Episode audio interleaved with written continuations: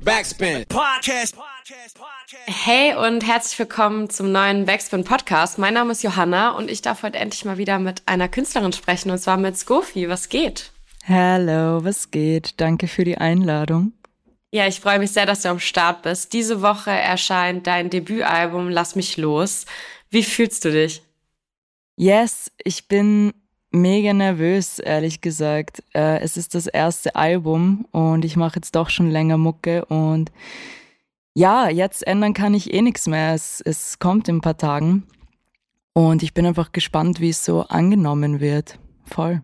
Du hast gerade schon gesagt, du machst ja schon länger Mucke. Ähm, wann ist man ready für das erste Album? Gab es irgendwie für dich so einen Zeitpunkt, wo du dachtest so, okay, jetzt ist es irgendwie dann mal Zeit oder?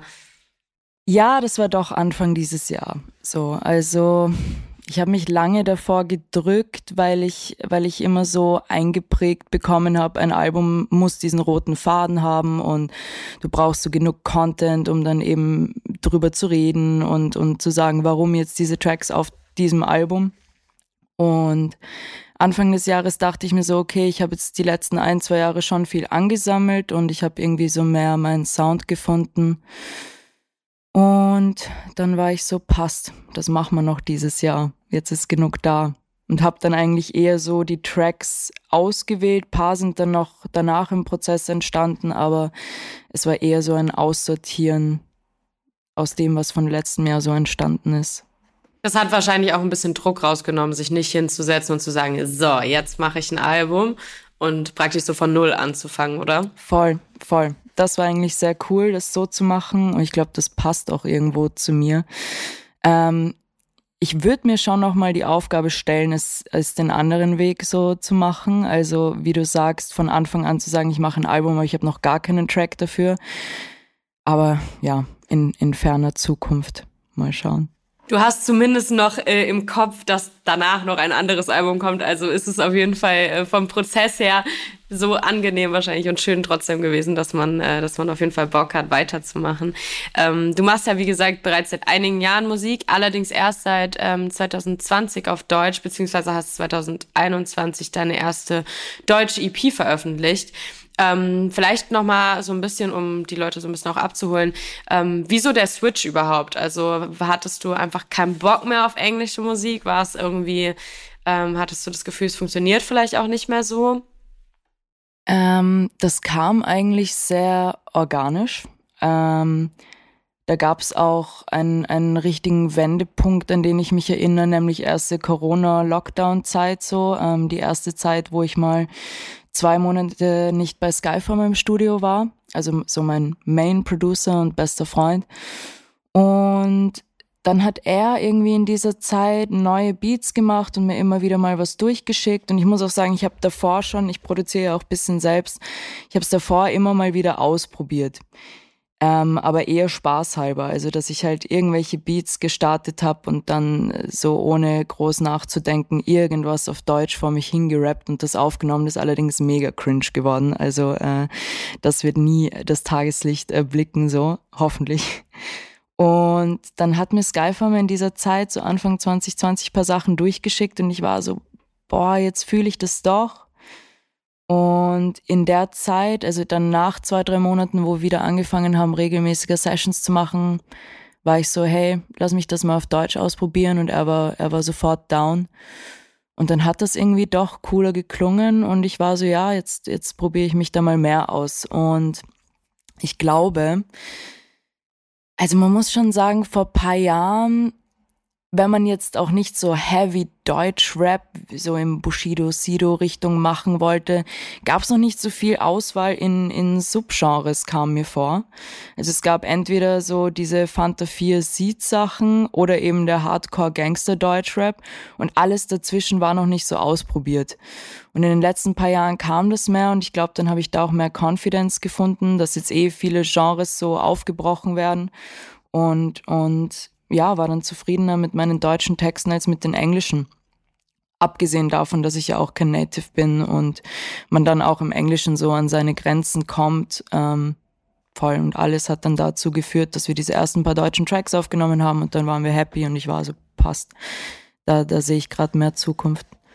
Ja, voll, ich kann mir auch gut vorstellen, gerade weil du es jetzt nochmal gesagt hast, so als, als äh, nicht-Native-Person, ähm, wenn man dann aber solche Texte ja schreibt, die du schreibst, also sehr emotional und sehr, ich sag mal, bildlich auch gesprochen, dann ist es ja auch, glaube ich, auf Englisch einfach super schwer, wenn man, wenn man halt nicht alltäglich Englisch spricht, kann ich mir vorstellen. Also das ist wahrscheinlich im Deutschen schon auch einfacher, seine Feelings auch so zu beschreiben, wie man es vielleicht auch gerne beschreiben will.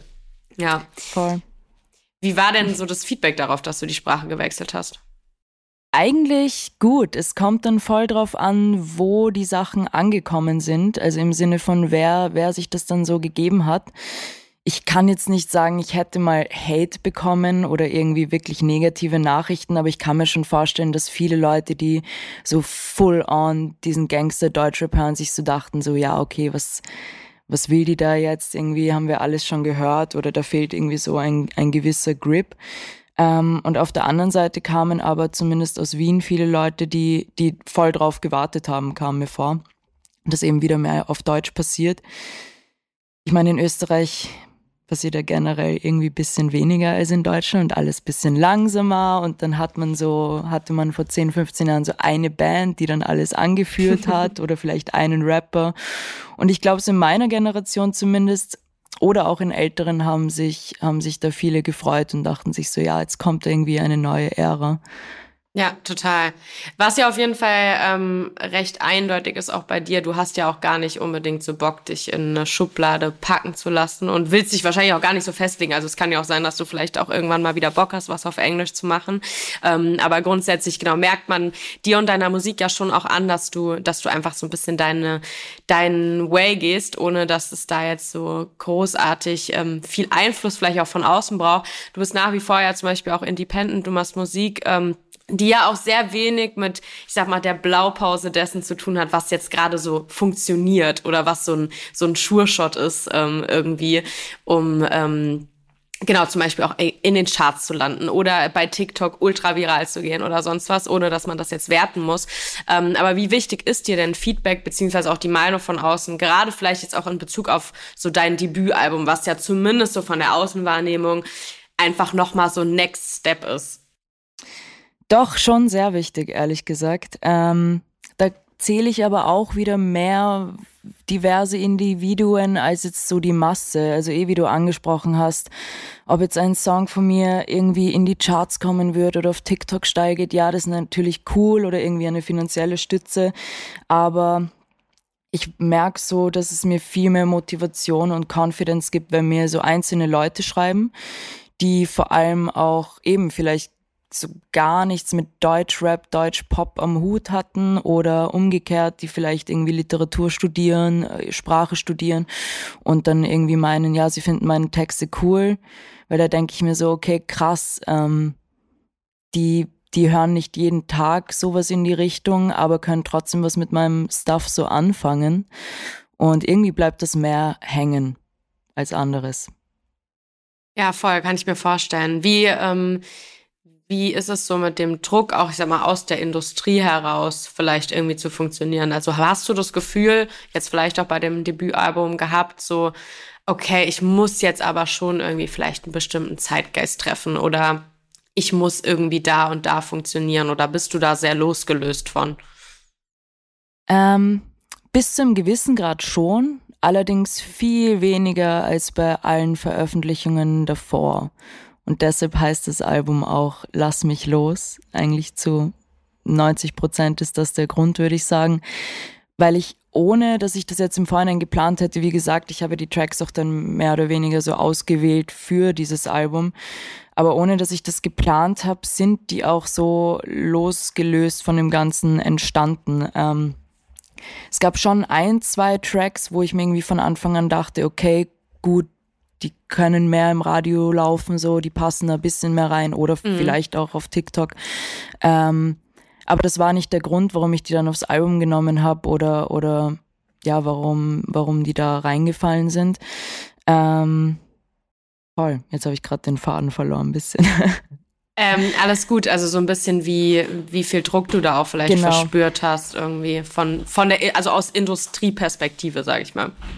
Also spüren immer. Ich glaube, das geht nicht weg. Ich glaube, da müsste man sich komplett abkapseln von Internet und Radio und allem Medialen, was rundherum passiert. Aber ich würde behaupten, dass ich es nicht so viel ähm, teilhaben lasse. Also, wie soll ich sagen, dass das nicht so viel Einfluss genommen hat mhm. auf das gesamte Projekt. Und das finde ich eigentlich ganz cool. Ja. Auf dem ähm, Intro-Track äh, Spielplatz sagst du, äh, Cleanup, jetzt wird sauber gemacht. Ähm, an, an welchen Stellen der Musikindustrie muss, muss mal Durchgewicht werden?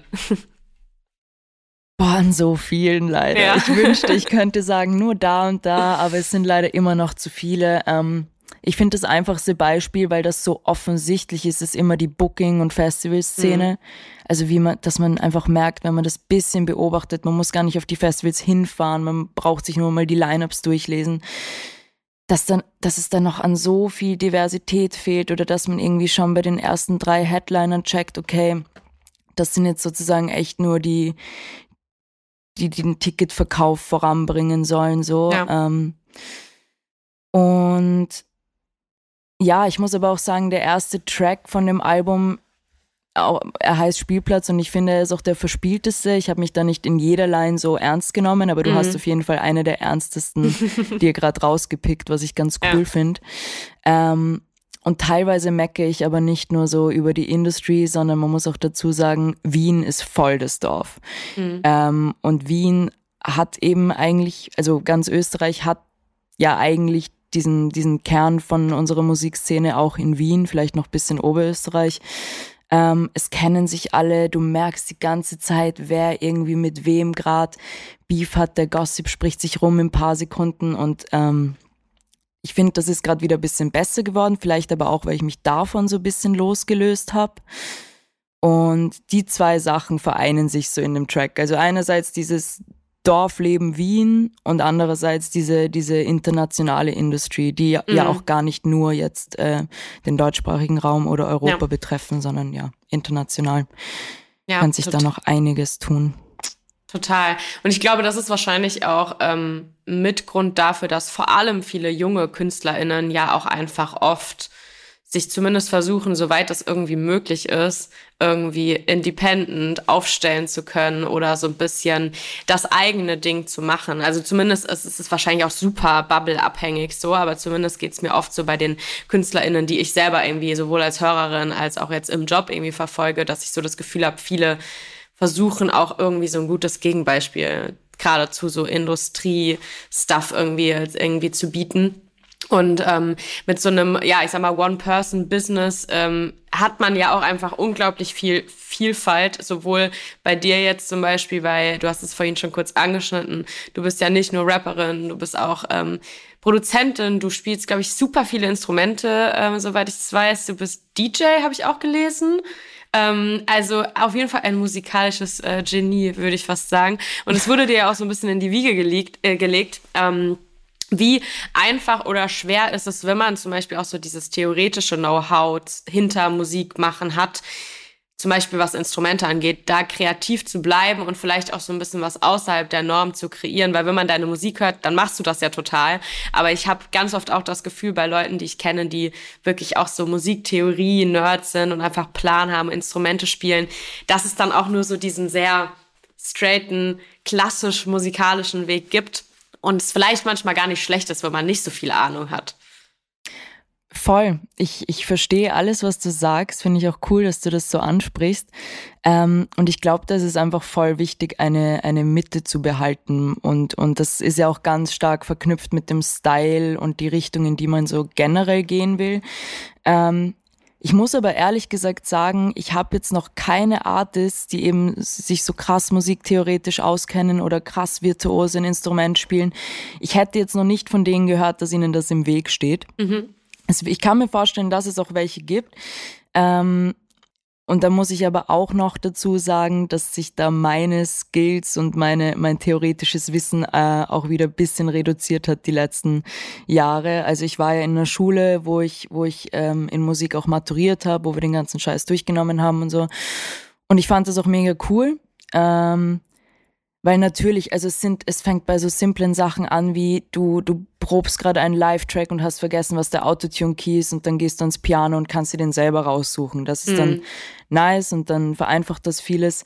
Ähm, ich muss aber sagen, wenn ich jetzt selber an Tracks schreibe oder produziere, dass ich da gar nicht so viel drüber nachdenke. Also, dass ich da sehr mm, nach meinem Gehör gehe.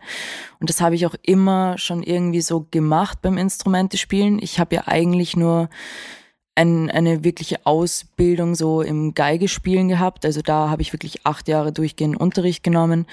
Und theoretisch hätte ich Klavier auch in der Schule gelernt, aber äh, mein Lehrer damals war sehr gütig, sagen wir mal so, und ähm, hat mich dann nicht dazu gezwungen, irgendwelche Etüden oder halt Sachen vom Blatt lesen durchzuackern. Ja. Ähm, das heißt, ich glaube, ich hatte da immer schon ein bisschen einen lockeren Zugang und mir war es immer wichtiger, sich einfach hinzusetzen und was zu spielen und zu schauen, okay, gefallen mir die Akkorde, die Töne, passt das gerade zum Mut?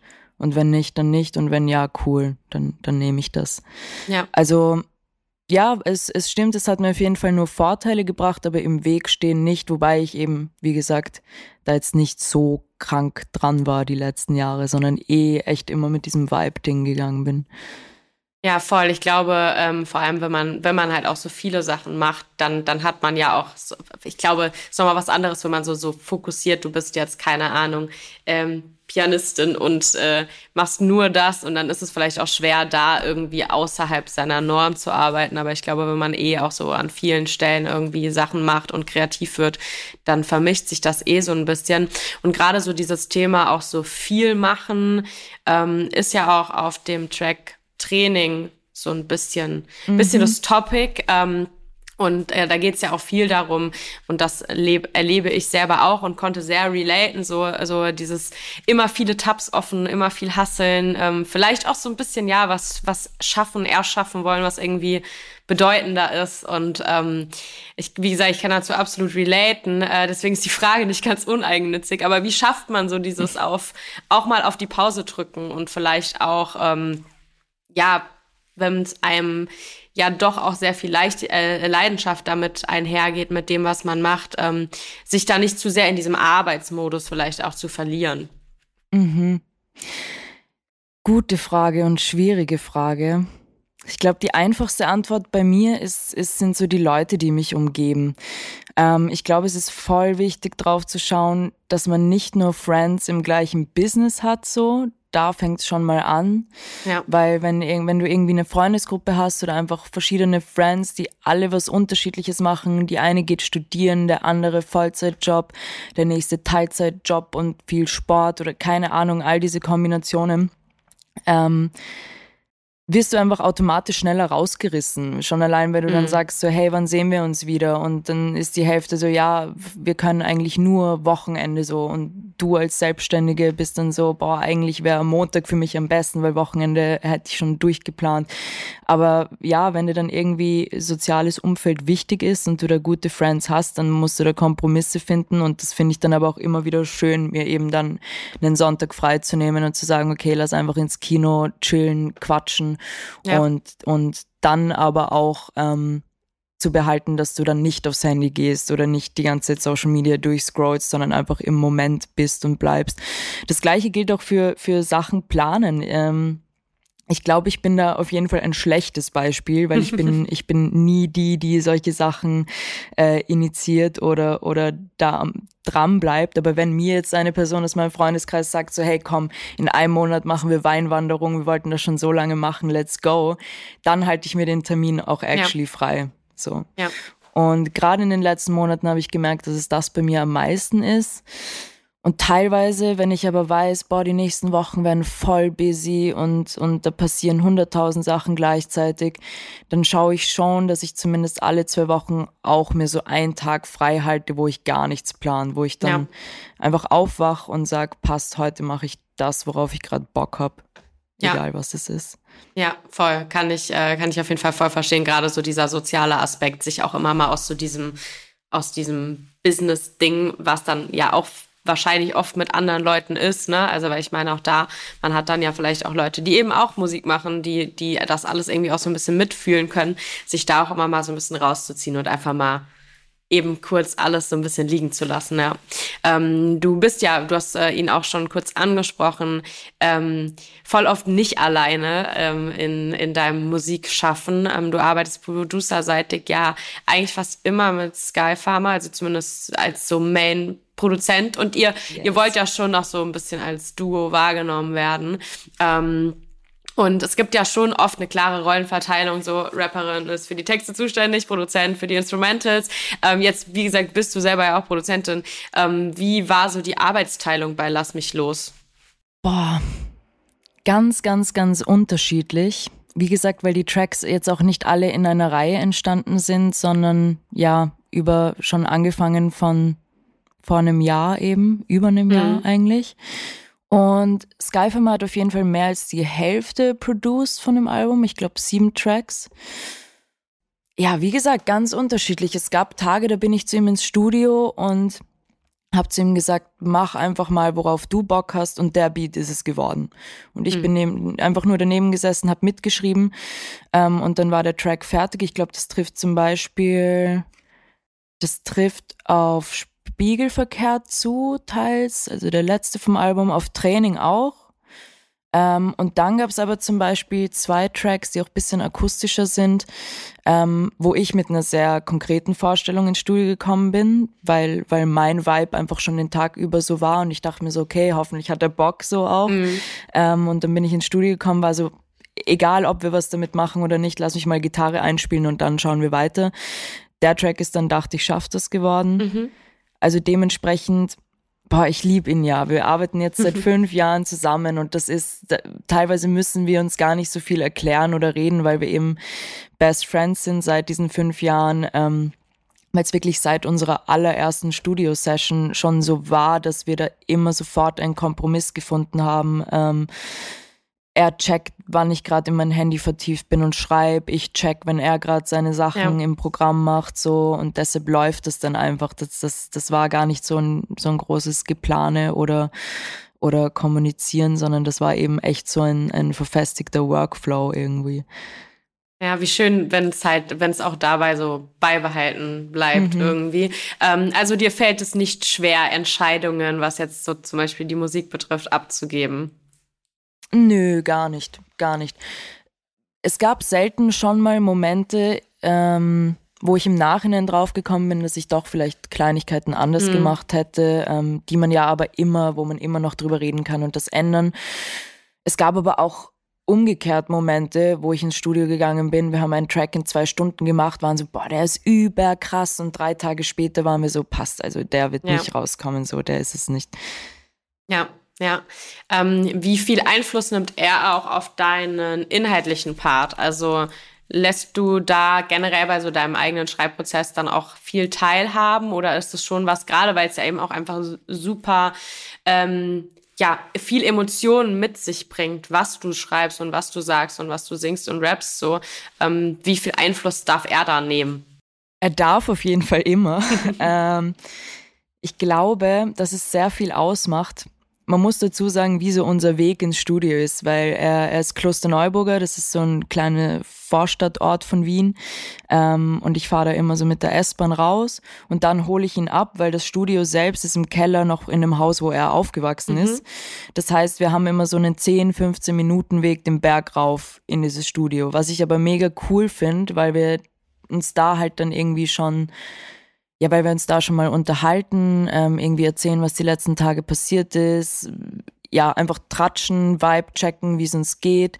Ja. Ähm, und er hat sehr oft die Funktion in meinem Leben, mir auch so Stress abzunehmen, beziehungsweise einfach mit mir über Sachen zu quatschen, mir Feedback zu geben. Mhm. Und dann komme ich schon mal echt mit 30 Prozent weniger Stress ins Studio.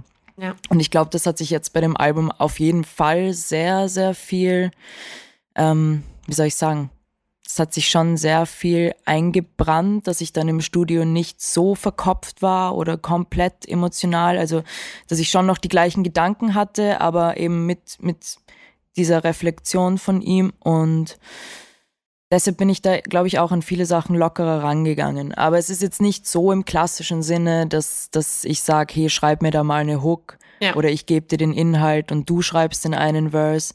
Da sind wir dann doch wieder sehr, sehr gut 50-50 aufgeteilt. Also er macht die Beats fertig und ich schreibe. Vielleicht frage ich ihn ein, zwei Mal, ob er da doch noch ein Wort hat, das ja. reinpasst oder ob das zu komplett äh, komplex ist. Ich frage ihn oft, ob er den Text auch versteht oder ob, ob das gerade nur so mein Kopf ist, mhm. wo das Sinn macht. Genau. Ja, voll schön. Ähm, du befindest dich ja inhaltlich auf dem Album auch so ein bisschen zwischen zwei Welten irgendwie. Also sowohl inhaltlich als auch soundmäßig fand ich beim Durchhören. Ist ja irgendwo so ein bisschen zwischen Zukunftsangst, Struggles, ähm, irgendwie auch ähm, ja, schlechten Feelings vielleicht in einer Beziehung ähm, und dementsprechend irgendwie auch sehr melancholischem Sound und auf der anderen Seite ja auch so krasse Zuversicht und irgendwie so dieses Feeling von irgendwie so Last abwerfen und sehr tanzbar, sehr elektronischer Einfluss auch teilweise. Ähm, in welcher Be Welt befindest du dich gerade eher? War jetzt gerade auf jeden Fall eher auf der Turn-up elektronischen Seite. Aber ich glaube, das hat einfach so mit meinem Adrenalin zu tun, dass mhm. jetzt das Album kommt, dass jetzt so viel Arbeit wegfällt. Ähm, einfach auch dieses kein Plan, was ab nächster Woche sein wird, so. Also, ja. dass ich mal wirklich weniger durchgeplant habe und Aufgaben zu erledigen habe. Das kann allerdings auch echt täglich switchen. Und deshalb, ähm, deshalb ist das Album eben auch eigentlich so 50-50 geteilt, weil weil es Tage gibt, wo ich, wo ich voll so in den, in den Depression-Mode versink und irgendwie nichts für mich Sinn macht und äh, ja, das einzige Ventil, das ich habe, um das rauszulassen, auch Musik ist und da will ich mich nicht verstellen. Und ähm, gleichzeitig gibt's dann aber eben auch diese Seite in mir, die halt gerne steil geht und, und auch nicht viel nachdenken muss und mhm. einfach mit dem Flow geht. Und deshalb finde ich es cool, dass ich da eben beide Seiten so, so reinbringen konnte, dass das die Leute auch jetzt mit, mit dem Durchhören so sehen und checken. Ja, ähm, du, wie gesagt, sprichst viel auch über diverse Struggles, zum Beispiel auf Ohnmacht behandelst du ja so das Thema Beziehung. Ähm, wie gehst du mit diesem Gefühl der Ohnmacht um? Ich meine, das ist eine sehr große Frage und da gibt es ganz viele mhm. äh, unterschiedliche Herangehensweisen. Aber was ist so das Erste, was, ähm, was dir einfällt, wenn du darüber nachdenkst, wenn du in so einer Situation dieses Ohnmachtgefühl hast? Und ich glaube, aufgrund des Weltgeschehens haben wir alle gerade ganz oft auch so Momente, wo man so das Gefühl hat, so eigentlich geht gerade gar nichts mehr und die Welt steht so ein bisschen still. Ähm, ja, wie, wie handelst du das? Boah, ich glaube, am ehesten und öftesten intuitiv mal innehalten. Mhm. Ich glaube, das Wichtigste ist nicht zu schnell zu handeln, nicht zu schnell auszurasten, nicht gleich aufregen. Das waren auch laute Prozesse, die ich auf jeden Fall lernen musste. So, ich bin, ich war sehr lange eine sehr impulsive Person oder bin's in, in bestimmten Situationen sicher auch. Ja. Ähm, aber ich habe gemerkt, eben, also egal welch, sei es eine Nachricht, die dich erreicht, sei es was, was du gerade auf Social Media siehst, was dich komplett runterzieht, sei es eine Konversation, die nicht so gelaufen ist, wie du es dir gewünscht hast, erstmal Handy weglegen, aus dem Fenster schauen, eine Tasse Tee machen, ähm, genau dieses Innehalten und erstmal zu checken, okay, ich ja. bin so ein minimaler Teil von dieser Welt. Ich versuche es echt so ein bisschen aus Universumsperspektive zu sehen, ähm, dass das, was gerade passiert ist, jetzt wahrscheinlich nicht die Welt untergehen lässt. So. Ja. Ähm, ja, wie gesagt, es ist eben auch ein Ventil für mich, dann Texte zu schreiben oder, oder mich an den Laptop zu setzen und Mucke zu machen. Und dann ist es auch wieder das soziale Umfeld. Also wenn irgendwie wirklich gar nichts geht und ich merke, boah, ich komme aus dieser Stimmung gerade nicht raus. Friends anrufen, Friends schreiben, spontan wen treffen oder einfach einen Spaziergang machen. Ey, ja. Ich glaube echt, am besten ist dieses, dieses kurz zurückhalten, auch wenn es oft schwierig ist und innehalten und durchatmen und dann geht's weiter. Ja, ähm, welchen Einfluss hat da, äh, ich meine, du thematisierst es ja auch so ein bisschen auf ähm, Dad's Life, aber die Stadt, in der du lebst. Also du ähm, sagst da ja auch so ein bisschen so, ähm, ja, ist so ein bisschen diese traurige, dieser traurige Vibe vielleicht auch, der irgendwie auch ein bisschen zu Wien gehört. Ähm, ist es dann förderlich in so Momenten? Was genau förderlich? Was meinst du genau? Ähm, so für so sich da auch vielleicht irgendwie rauszuholen aus so dieser aus diesem Ohnmachtsgefühl so oder ähm, ist es vielleicht also so ein bisschen die Frage, ob das ähm, ja ich sag mal, ob die Stadt da irgendwie positive oder negative Eigenwirkung auf dich hat und deinen Mut und dementsprechend mhm. dann vielleicht auch deinen Umgang damit. Ja, es kommt natürlich irgendwie auf das Thema an, was dich gerade in dem Moment getriggert hat oder was dich beschäftigt. Aber grundsätzlich ähm, ist es dann förderlich, ja. Also eben dieses Rausgehen. Ich meine, ich bin auch in Wien aufgewachsen. Mhm. Ich habe irgendwie wirklich an jeder Ecke Erinnerungen zu irgendeiner anderen Lebensphase ja. oder wo ich in der Jugend gechillt habe, wo ich als Kind unterwegs war, äh, was ich von meinen Eltern kenne, Family, Freundesgruppe, all das. Ähm, deshalb grundsätzlich, Wien ist meine Heimatstadt und ich habe vor, hier zu bleiben und das ist ja, ja auch nur so, weil ich mich wohl fühle. Ja. Ähm, man muss aber auch sagen, in Dad's Life ging es wieder ähnlich wie bei Spielplatz mehr um diese Szene, mehr um, mehr um mhm. diese Dorf-Connections. Ähm, es ähm, klingt jetzt die ganze Zeit so böse, wenn ich das sage, aber ich betone es so oft, weil ich glaube, sehr viele Leute, die nicht in Wien leben, wissen das auch gar nicht so. Ich meine, ja. wir sind eine Millionenhauptstadt mit zwei Millionen EinwohnerInnen, sowas. Ich glaube, bisschen drüber. Man denkt immer so, boah, so wie Berlin, London, Barcelona, mhm. da geht's voll ab und da bist du irgendwie echt nur so ein kleiner Fisch. Aber nein, sobald du in einer Kunstszene drin bist, kennst du alle und ähm, ja, es ist ja nicht nur irgendwie irgendwelche Business, Businesses oder in Industries, die abfacken, sondern auch Individuen, die hier leben ja. und ähm, du merkst einfach dann sehr schnell, was im Hintergrund passiert, wer auf welchen, auf, auf wessen Seite steht, so in die Richtung und ja, hast natürlich nicht ähm, die Meinung, die jeder, jede andere hat. Also ja. weißt du, was ich meine? Es ist ja, einfach dieses, ja. dann merkst du wieder, was öffentlich geredet wird und das fuckt so ein bisschen ab. Und ich glaube, da muss man auch auf sich selbst ein bisschen aufpassen, dass man einfach zu seinen Werten steht und sagt, okay, bis dahin gehe ich mit und alles drüber mache ich nicht mehr mit. So. Ja. Also da geht's weniger um die Stadt Wien an sich, jetzt von den Gebäuden her, von der, von der Infrastruktur oder Architektur, sondern wieder mehr die Menschen, ja. als dann auch, ja, es ist halt so krass verbunden, auch unsere österreichische Musikszene, so, weil da so langsam eben alles weitergeht und die Leute so lange brauchen und noch so konservativ sind und ja, das habe ich in Spielplatz und Dad's Life bisschen ausgekotzt. Ja, Es ist super lustig, weil ähm, ich weiß gar nicht, wieso das so ist, aber äh, vielleicht ist es manchen, die jetzt so zuhören, schon mal aufgefallen, dass tatsächlich fast jedes Interview mit Artists aus Wien oder aus Österreich tatsächlich bei Backspin von mit mir geführt wurde. Ich weiß nicht, irgendwie oh, ist es so, ich habe wirklich Gefühl mit allem gesprochen, von äh, so Donna Savage, Ellie Bryce äh, verifiziert. Ja, ähm, irgendwie waren alle einmal bei mir und ich finde es voll nice. Ich bin jetzt mittlerweile so ein bisschen die Wiener Außenkorrespondentin hier bei Backspin. Ähm, und deswegen sehr passend auf jeden Fall, dass auch wir beide miteinander sprechen. Ähm, Gerade weil, weil du jetzt auch nochmal gesagt hast, so, du bist in Wien aufgewachsen. Ähm, das heißt, du kennst ja auch so dieses, dieses Großstadt-Feeling einfach so von klein auf. Aber inwiefern brauchst du fürs Kreativsein eine Großstadt? Weil das ja auch immer so ein bisschen dieses Ding ist von, wenn man jetzt kreativ werden will oder sein will, dann muss man nach Berlin und dann muss man da und dahin. Brauchst du das oder tut dir vielleicht auch so manchmal bisschen Natur und Rückzug eigentlich besser für dein kreatives Schaffen? Boah, ich, ich glaube, ich brauche es schon. Mhm. Also ähm, ganz, ganz stark habe ich es gemerkt. Ich war ziemlich genau auf den Tag genau vor einem Jahr eine Woche in Island, äh, weil mir das so ein Teil meiner Freundesgruppe zum Geburtstag geschenkt hat.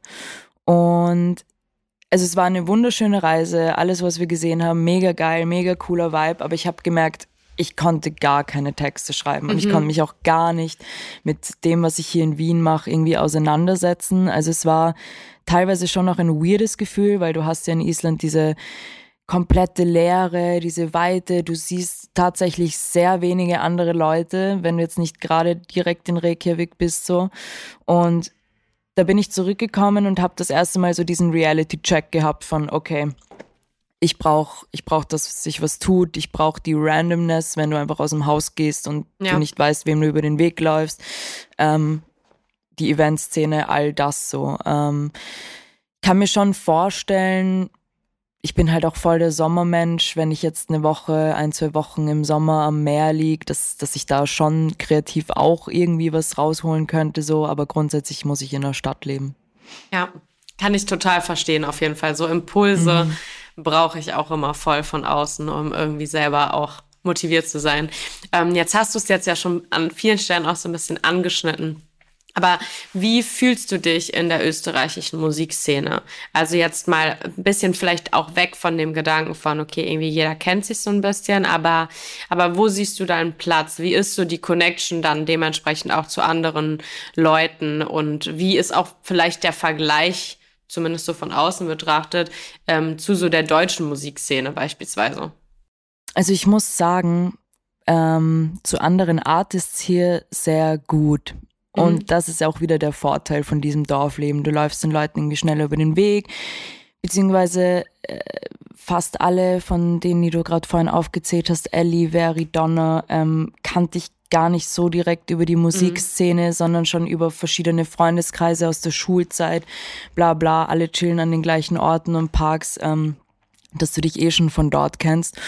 Und da ist der Support mega, wirklich. Ich liebe die drei auch. Ähm, auch sehr, sehr viele andere Artists aus, aus Wien, ähm, mit denen ich allen cool bin und wo man merkt, hey, eigentlich, wir machen alle so, wir machen alle Mucke und wir wollen es nur supporten, wir wollen, dass bei allen was weitergeht und das ist, ja. das ist sehr nice. Also da gibt's tatsächlich jetzt nicht dieses, dieses Beef oder Neid-Ding so direkt. Ähm, wie es halt direkt in Deutschland ist, kann ich einfach nicht sagen, weil ich, weil ich da zu wenig drüben bin. Ja. Also ja. schon teilweise, ich finde Berlin cool, Hamburg auch. Ich finde einige deutsche Städte cool, brauche ich jetzt nicht aufzählen so, aber mhm. ähm, ich kann überhaupt nicht sagen, wie der Workflow dort ist und, und all meine Artist-Friends so aus Deutschland sind dann auch wieder sehr verstreut und haben nicht so viel miteinander zu tun. Deshalb könnte ich das jetzt nicht so direkt vergleichen. Also grundsätzlich gibt's in Wien schon eine geile Base. Ähm, ich ich persönlich glaube aber, das hat viel mehr mit, mit dem Alter meiner Generation zu mhm. tun. Ähm, und was dann eben wieder von, von Industrieseite her oder auch von der Regierung her kommt, ist, ist halt, finde ich, sehr lächerlich. Ich meine, weiß nicht, ob du von diesen Amadeus Awards gehört hast. Ja. Ähm, grundsätzlich ja coole Sache. Leute werden irgendwie ausgezeichnet, die, die, die geile Mucke machen oder was leisten. Ich meine, ich bin generell nicht so ein Fan von dieser ganzen Award-Geschichte, aber mhm. eigentlich ähm, habe ich das lange, lange Zeit, wie ich noch nicht Mucke gemacht habe, äh, sehr sympathisch aufgefasst. Und ich war auch selber noch nie dort, deshalb kann ich das jetzt nicht aus erster Hand erzählen, aber Skyfarmer war, oder nee, eine andere Freundin dürfte von mir mal jetzt dieses Jahr dort gewesen sein und in Wahrheit war es 80 Prozent Schlagermusik, die dort gespielt hat. Mhm. So. Also das, das beweist schon wieder, wie diese, ja, konservativen älteren Generationen, die das alles steuern. Und da sehe ich dann nicht so viel Support. Ja, ja. Ja, und ich glaube, wie du gerade gesagt hast, das ist halt vor allem auch in Bezug auf so diese, diese Award-Geschichten ja einfach super oft das Problem, ne? Also, weil man ja auch einfach nur schauen muss, wer sitzt denn dann, wer sitzt dann da in der Jury, wie läuft das so ein Voting ab, wer fährt zu so einem Award und setzt sich da hin und guckt sich das dann an. So, das sind ja oft nicht unbedingt die Leute in unserem Alter so. Ähm, und deswegen, also da muss sich, glaube ich, an ganz vielen Ecken viel verändern. Ich glaube, in Deutschland ist es wahrscheinlich sehr ähnlich, nur dass es, ich habe immer das Gefühl, dass es hier schon so viel mehr so kleine Camps gibt und jeder mhm. auch so ein bisschen sein Ding macht. Gar nicht jetzt großartiger Konkurrenzdruck oder Kampf, aber so ähm, jeder auch, und ich glaube, das ist aber wahrscheinlich ein allgemeines Problem in Bezug auf Kunstszene generell. Jeder ist auch einfach ein bisschen zu cool für die anderen und sich da irgendwie zu connecten und so. Es ist einfach oft so ein bisschen das Gefühl von so, wir machen irgendwie so ein bisschen unser Ding. Aber ähm, das ist ja auch voll fair, aber das finde ich äh, zum Beispiel jetzt als äh, Person, ich war noch nie in Wien, ähm, die ganz viel auch gerade was so Musik betrifft, nur so von außen mitbekommt, ich immer total auch das Gefühl habe, dass alle sehr connected sind und sich supporten und dass so ein bisschen ja mehr Support stattfindet, als ich manchmal vielleicht auch in Deutschland mitbekomme. Mhm. Ähm, du feierst ja jetzt diese Woche auch Release-Show und hast natürlich da auch einige Leute am Start, ähm, die äh, mit dir gemeinsam feiern. Die Folge kommt am Samstag raus. Das heißt, ähm, wenn die Leute diese Folge rechtzeitig hören, könnten sie es noch schaffen, heute Abend sozusagen ähm, zu deiner Release-Show zu kommen. Ähm, was erwartet die Leute dort? Perfekt. Das ist ja geil. Ich wusste das gar nicht. Boah, die Leute erwartet auf jeden Fall die längste Scofie-Show ever. Ich hatte schon ein paar Auftritte. Ähm, du kennst es sicher eh, man kann nicht immer steuern, wie lang man dann im Endeffekt wo spielt, bei so Festivalsachen ja. und Dingen und dann wird die Zeit knapp und es gab dieses Jahr tatsächlich so zwei, drei Auftritte von mir, die kürzer waren als geplant, wo mir dann auch Leute geschrieben haben, so hey, wann spielst du mal wieder eine lange Show? Das ist der Zeitpunkt. Ähm, Geil. Es wird auf jeden Fall 100, äh, also wie soll ich sagen, eine Stunde 30 nur Scofi spielen und dann habe ich ja noch meine Special Guests dabei, die mir da so ein paar Pausen gönnen dazwischen und, und den Vibe weiterführen. Und ähm, ich glaube, Ames ist zum Beispiel einer meiner Special Guests, die hat letztens äh, gepostet, ja, das wird ja wie so ein kleines Klassentreffen und so fühlt sich's auch an. Also auch wenn wir jetzt nicht in der gleichen Schule waren und uns auch nicht alle so lang kennen, aber ich finde, es ist musikalisch als auch ähm, charakteristisch eine sehr schöne Kombination so von mir und meinen Special Guests und ich glaube, das, das wird schon ein sehr eigener Vibe. Und es ist auch noch eine Kombi. Man muss ja sagen, ähm, in Wien passiert das schon öfter, dass solche Veranstaltungen stattfinden, wo, wo die Main Artists unter Anführungszeichen dann so ihre Friends einladen oder irgendwie, ja, Leute, mit denen sie Mucke gemacht haben und so weiter. Aber so eine Kombi, wie ich jetzt am Samstag zusammengestellt habe, habe ich auch noch nicht gesehen. Und ich bin selber aber auch gespannt. Ich bin, ich bin selber gespannt, wie der Vibe wird. Also es ist auf jeden Fall alles dabei. Ich spiele alles vom Album, ich spiele alte Sachen. Und genau, meine Special Guests haben auch sowohl alte als auch unreleased Stuff dabei. Deshalb wird es mhm. spannend. Nice. Also alle, die das jetzt hören und äh, sich äh, spätestens jetzt äh, haben überzeugen lassen, die können da auf jeden Fall heute Abend noch hingehen. Ähm, was wünschst du dir für dein Debütalbum? Wo willst du hin? Was erwartest du so ein bisschen? Du hast eben kurz gesagt, so äh, das ist so ein bisschen der Gedanke, nächste Woche ist mal weniger geplant, nachdem dieses Ding so abgeschlossen ist. Was wünschst du dir, was passiert? Boah, das ist, glaube ich, die schwierigste Frage, die du bis jetzt gestellt hast. ich glaube, das klingt vielleicht so ein bisschen pessimistisch, aber ich glaube, dass die Leute, die mich jetzt schon lange verfolgen und die irgendwie meine, meine verschiedenen Releases alle mitbekommen haben, ich hoffe, dass die nicht enttäuscht sind, mhm. so blöd das klingt. Also ich glaube, das ist mir fast am wichtigsten. Es ist immer cool, wenn neue Leute dazukommen und sagen, boah, jetzt habe ich das gehört und das Album finde ich geil und Ding. Ganz egal, ob die die Sachen davor gehört haben, aber, aber am meisten interessiert es mich oder bin ich gespannt, ob die Leute, die jetzt so eben das seit den letzten zwei, drei, vier Jahren verfolgen, ob die das immer noch cool finden, mhm. so. Oder ob die sich denken, boah, Scofi ist jetzt eigentlich schon viel zu emotional oder geht, in, geht da irgendwie schon in eine zu industriellere Musiksicht so. Es sind schon ein paar Tracks drauf, die, glaube ich, ähm, bisschen ausproduzierter sind als Sachen, die ich bisher released habe. Ähm, also wie gesagt, ich bin mit dem, mit dem Gesamtstück, mit der Gesamtproduktion total happy und zufrieden. Ähm, und ich würde es auch cool finden, wenn Leute das dann eben wirklich nicht, also ich würde es cool finden, wenn sich die Leute dann echt bei mir melden und sagen, mhm. ich habe was anderes erwartet. Ähm, also ich glaube, das ist das Einzige, woran ich gerade so denken kann. Was dann, also ich glaube, wenn ich jetzt noch anfange, über irgendwelche Streams nachzudenken oder wie oft was vielleicht wo im Radio gespielt werden könnte, äh, dann gebe ich mir da selbst zu viel Kopfig irgendwie ja. und das habe ich eh schon länger abgelegt. Ähm, voll. Also ich hoffe einfach, dass es so den Leuten, die mir am Herzen liegt und die Leute, die meine Sachen schon lang kennen, taugt. Ähm, was, ich sag mal, in welchem Mut sollte man dein Album hören? Auch eine scheiß gute Frage. ähm, ich glaube, es wäre doch eine bessere Mut, wenn man nicht zu traurig ist gerade. Mhm.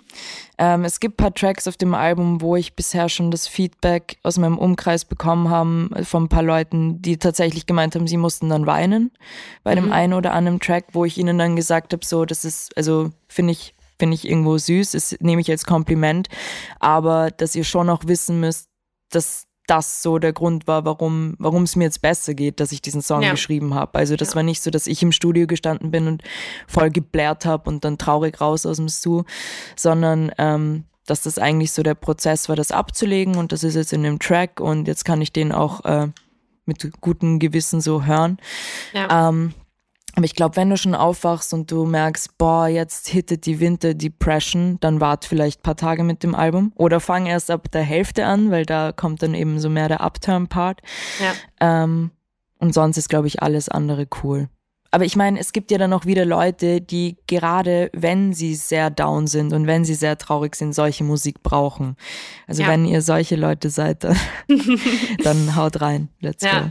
Also ich kann dir auf jeden Fall das Feedback geben. Ich habe es ja schon komplett hören dürfen. Ähm, dass, und ich bin eine Person, ich begebe mich sehr gerne auch sehr freiwillig in diese melancholische Stimmung mit mhm. Musik mhm. und habe dann manchmal auch so Tage, wo ich nur so eine Mucke höre, weil ich dieses Gefühl einfach brauche, so ein bisschen.